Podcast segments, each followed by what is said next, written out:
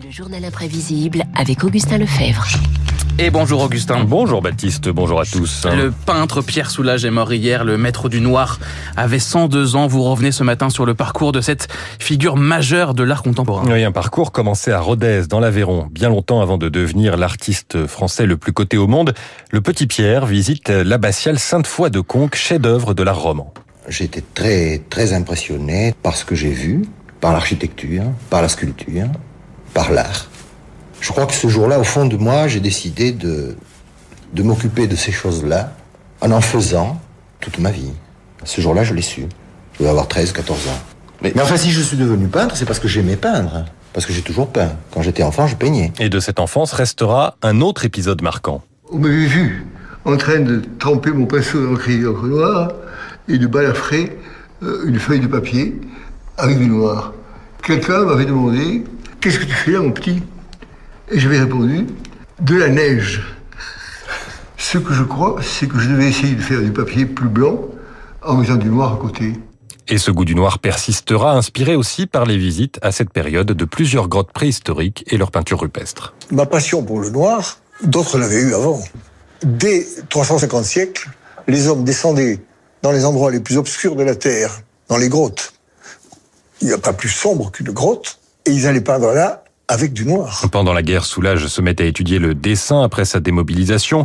Avec de faux papiers, il échappe au service du travail obligatoire.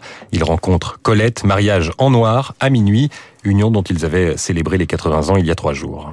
Et c'est peu après la guerre qu'il commence à, se faire connaître. Oui, car euh, si Pierre Soulage est loin d'être le seul à avoir choisi l'abstraction, ses œuvres au fusain ou au brou de noix attirent les regards. C'est pourquoi d'ailleurs je crois qu'on m'a remarqué très vite parce que la peinture euh, à ce moment-là était toujours très colorée.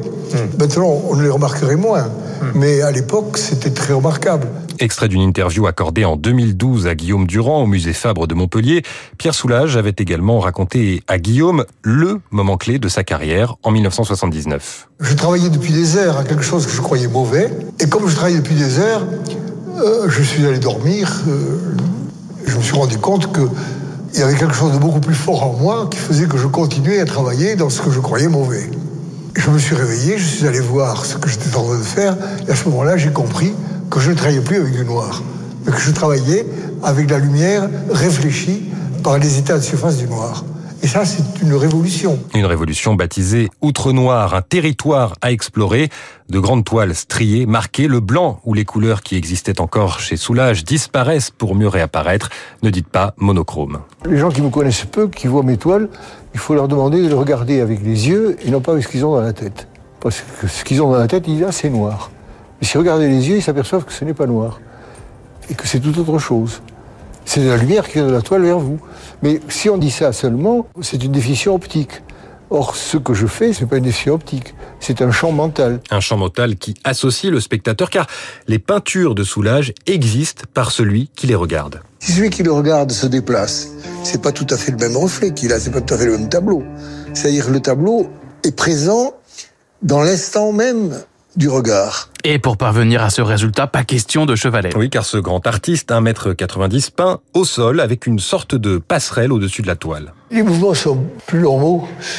On n'a pas la pesanteur à vaincre quand on est sur une verticale. La pesanteur joue un rôle. Au sol, elle n'en joue pas. Avant même de se consacrer à l'outre noir, Soulage avait développé ses propres outils pour texturer la peinture et modeler la matière. Ça, ce sont des outils que j'ai fabriqués avec des lames de cuir, des morceaux de semelle au fond ça me permet tout à la fois de déposer de la couleur ou d'en retirer. Dans ce geste-là, je la dépose, puis quand je redresse l'outil et que je racle en pressant plus fortement, je découvre le bleu qui était sous le noir, et puis si je presse encore davantage, je découvre le blanc qui était sous le bleu. Là où les peintres travaillent avec des toiles préparées en blanc, les siennes sont noires avant même qu'ils commencent à travailler dessus.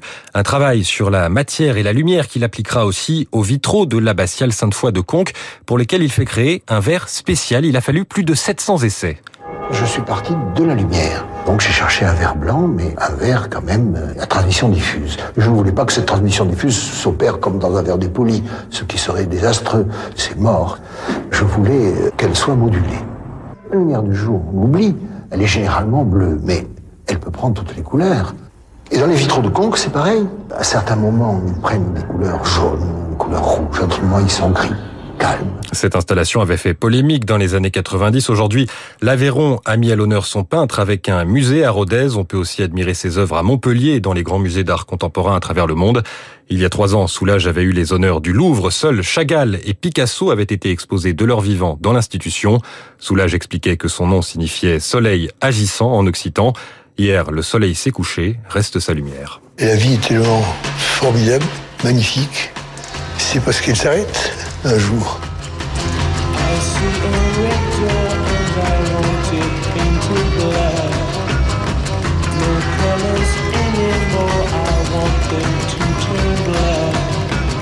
Voilà, Painting Black des Stones pour euh, terminer ce journal imprévisible et cet hommage à Pierre Soulage. Merci Augustin, il est 7h56 sur